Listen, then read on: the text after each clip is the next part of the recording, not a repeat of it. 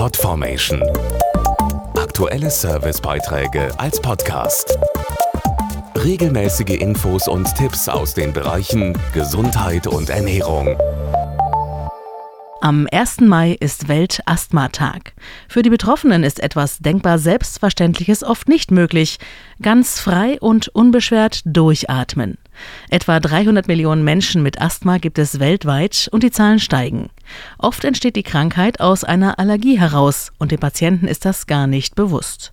Etwa 30 Prozent der Deutschen haben Heuschnupfen und jeder Dritte darunter erkrankt an Asthma.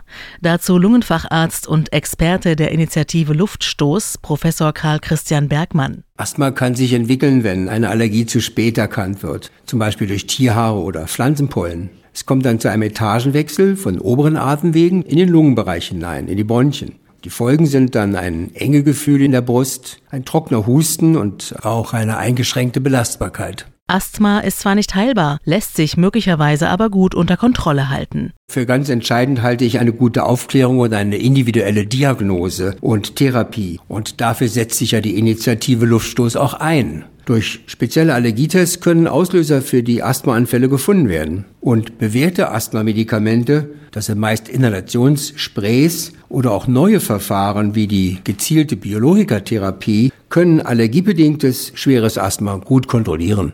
Mehr Infos und Adressen von Facharztzentren auf luftstoß.de. Podformation.de Aktuelle Servicebeiträge als Podcast.